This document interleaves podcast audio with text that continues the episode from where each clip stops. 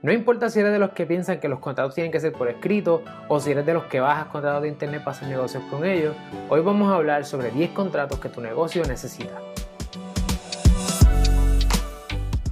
Yo soy el licenciado Alexio Mar Rodríguez, fundador de Citlo, y una de mis pasiones es ayudar a emprendedores a establecer, desarrollar y proteger sus negocios, dándole especial énfasis a su propiedad intelectual.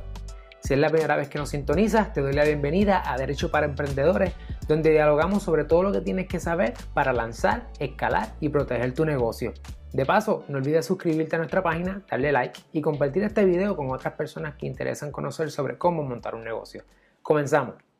Obligaciones y contratos es uno de los temas más amplios y complejos que se tocan en las escuelas de derecho. ¿Por qué? Porque rige toda transacción donde haya más de dos una persona. Desde la perspectiva legal, las personas pueden contratar lo que quieran, siempre y cuando no vaya en contra de la ley, la moral y el orden público. Tanto así que nuestro sistema de derecho reconoce que los contratos son la ley entre las partes. Por eso es importante que sepas qué son los contratos, cómo se utilizan y cómo te puedes beneficiar de ellos. El primer contrato que vamos a hablar hoy es el acuerdo de fundadores o el Founders Agreement. ¿Para quién es este tipo de acuerdo? Pues este tipo de acuerdo es para aquellas personas que se encuentran en la fase de planificación o se encuentran en la fase de la idea y quizás no tienen ya una entidad jurídica. En este tipo de acuerdo lo que se establece es los términos y condiciones entre los fundadores. Es decir, ¿qué pasa cuando la cosa se pone mala? ¿verdad? ¿Por qué es importante un acuerdo de esto? Porque es probable que ya tú hayas dedicado muchas horas de trabajo, mucho esfuerzo, inclusive dinero, en el proceso de la idea y en el proceso de identificar y diseñar un modelo de negocio que sea viable. Y en muchas ocasiones eh, una persona trabaja más que la otra, una tiene más responsabilidad que la otra y una tiene más dinero que la otra. Y para evitar que la situación se lastime o se lacere en el futuro, en el acuerdo de fundadores se establece de forma clara qué va a ocurrir cuando la cosa no esté tan buena.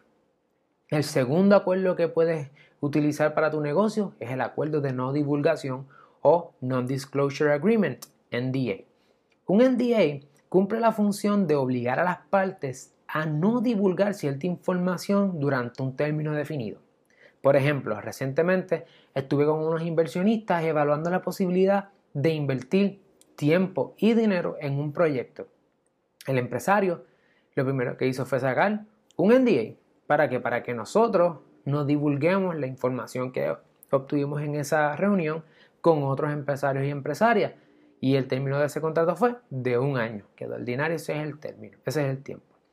Sabemos que las ideas no son protegibles, lo estudiamos en un episodio pasado. Sin embargo, hay cierta información propietaria, cierta información de distribuidores, de precios, de costos, que sí tienen mucho valor, que son protegibles bajo el trade secret. Ya sabías que era el trade secret porque lo estudiamos anterior. Y el non-disclosure agreement te permite proteger esa información. Es una de las medidas razonables de seguridad. El tercer acuerdo que puedes utilizar para tu negocio es el acuerdo de arrendamiento comercial. Dependiendo de cómo tú tengas tu modelo de negocio establecido, puede que necesites un local desde el cual operar tu negocio. No, no necesariamente estamos hablando de oficina. En muchas ocasiones, si por ejemplo tienes un food truck o quieres vender unos productos en un carrito en Plaza Las Américas, lo más seguro es que necesites un acuerdo para establecer que quieres estacionar tu food truck en la gasolinera X para vender tu producto y a lo mejor el dueño de, de la tierra te va a pedir o del parking te va a pedir, bueno, pues a cambio de que tú estés aquí necesito que me pagues X por ciento o quizás de tus ventas o quizás quiero que me pague digamos un lump sum, una cantidad mensual independientemente de cuáles sean tus ventas. Esto debe estar en un contrato. ¿Cuánto tiempo va a durar el agreement? ¿Qué pasa si se incumple? Etcétera. El cuarto contrato que tu negocio puede utilizar es un contrato de servicio. En un episodio anterior habíamos hablado de los contratistas independientes. Este es el tipo de contrato que ellos utilizan del dinario. Y aquí se establecen los términos y condiciones del servicio que se va a proveer ¿verdad? ¿Cuáles son las contraprestaciones? Te doy este servicio a cambio de qué. Lo puedes utilizar tanto para personas que te dan servicios a ti, como cuando tú estás dándole servicio a otras personas.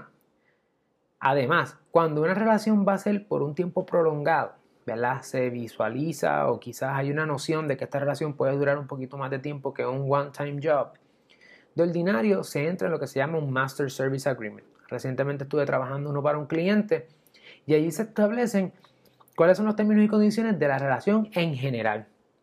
Y también se puede establecer en ese Master Service Agreement qué pasa si tenemos unos proyectos particulares. De ordinario se conocen como Statement of Work. ¿Qué pasa? En este proyecto van a haber unas reglas diferentes, pero en ese Master Service Agreement se estableció que eso era posible. Si eso no es posible, entonces se establece también. Esa, ¿Cómo se da esa relación? Se tiene que dar en un buen acuerdo de servicio. El quinto contrato que tu negocio puede utilizar es el acuerdo de compraventa, el Sales and Purchase Agreement. Este tipo de contrato se utiliza para personas que venden productos, ¿verdad? Entonces, de esta manera podemos delimitar qué pasa entre el comprador y el vendedor. Por ejemplo, ¿cuál es el lugar de la venta del producto? Eh, ¿Cuándo se da el producto? ¿Cuándo se da el producto? ¿Cuándo se da el pago? ¿Qué pasa si no se paga? ¿Hay algún interés aplicable? Eh, ¿Qué pasa si no se hace la entrega del producto en el lugar que se acordó? Eh, ¿Hay algún tipo de relación de exclusividad? Ese tipo de situación se tiene que establecer de manera clara en los términos y condiciones. Igual si hay algún tipo de objetivo de calidad o cantidad, debe estar allí también. El sexto contrato que tu negocio puede utilizar es el contrato o el acuerdo de inversionista. De manera general, una de las formas que una persona puede levantar capital, un negocio, es a través de emisión de capital, de equity, ¿verdad? Donde una persona da, eh, pues, le dan un dinero a cambio de una porción del negocio. Otra de las formas que se puede hacer es la emisión de deuda. Eso lo vamos a hablar en otro video sobre financiamiento de negocio. Y en el acuerdo de inversionista, se establece cuáles son los términos y condiciones entre el que va a invertir, el inversionista, y tu negocio, ¿verdad? Eh, si, por ejemplo, tú vas a invertir X cantidad de dinero y eso representa tanto por ciento de votos o no representa ningún por ciento de votos o cuál es, ¿verdad? Tenemos que establecer qué pasa en esa relación, a cambio de qué yo estoy invirtiendo en tu negocio. Eso tiene que estar bien claro. De ordinario lo que se busca, el, empresario busca proteger su capacidad de administración del negocio. Así que muchas veces en ese tipo de contratos, de los temas más comunes, y por ahí se fue Joey, entre los temas más comunes es el control administrativo del negocio y el poder del voto. El séptimo contrato que puedes utilizar en tu negocio son los acuerdos de licencia. Las licencias son contratos entre el dueño de una propiedad intelectual y una persona que quiere utilizar o reproducir la obra, el invento, la información, el logo, etc. En este tipo de acuerdo puede establecerse cosas súper amplias como súper delimitadas. Puede ser por un pago total, un lump sum, como puede ser a cambio de regalía, royalties. Independientemente de qué es lo que se quiera acordar, se hace a través de un acuerdo de licencias. El contrato de licencia te ayuda a la hora de monetizar tu propiedad intelectual y de mantener un control inclusive de cómo se está utilizando esa propiedad intelectual, etc. El octavo acuerdo que tu negocio puede utilizar es el acuerdo de franquicia. Un acuerdo de franquicia es parecido al acuerdo de licencia en la medida en que el dueño, el dueño de una propiedad intelectual, en el caso de la licencia, y el dueño de un sistema de franquicia en este acuerdo dan permiso al uso, ¿verdad? Al uso y la reproducción de ese sistema de franquicia. Un sistema de franquicias conlleva muchas cosas. Por ejemplo, puede que se les receta, branding o identidad marcaria, procesos, ingredientes, fórmula, listado de clientes, mucha información propietaria y es bastante IP intensive. Ah, tiene mucho que ver con propiedad intelectual y con control sobre la manera en que se opera un negocio y eso tiene que estar bien claro en el acuerdo de franquicia. Noveno contrato que puedes utilizar es el contrato de distribución. Las vacas sagradas en Puerto Rico a través de la ley 75 del 1964. Cuando vayas a hablar con un contrato de distribución, tienes que mirar esa ley. ¿Por qué? Porque los contratos de distribución en Puerto Rico son súper importantes. Este tipo de acuerdo dicta los términos y condiciones entre un manufacturero o productor de un, producto, valga la redundancia, y el distribuidor de ese producto en Puerto Rico. Esa relación puede ser exclusiva o no. Y, ese, y esa relación y los términos y condiciones tienen que estar sujetos a la ley 75, como ya mencionamos. El décimo acuerdo que tu negocio puede utilizar es el acuerdo de producción. Este acuerdo de producción lo utilizan negocios que se dediquen a la producción y empaquetado de un producto. Por ejemplo, digamos que tú tienes un, diseñaste algún tipo de refresco o jugo, pero tú tienes la fórmula. Ahora tú necesitas que alguien te lo produzca, ¿verdad? ¿Qué vas a necesitar?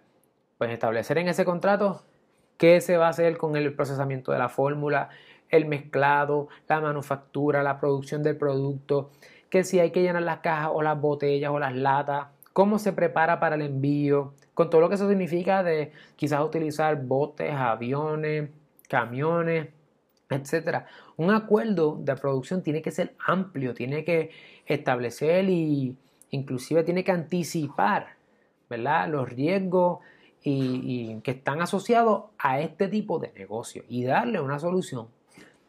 Eso es lo que tienen que hacer estos 10 contratos, prever potenciales problemas y darles una solución certera, de manera en que las partes puedan estar incentivadas a lograr el cumplimiento de estos contratos.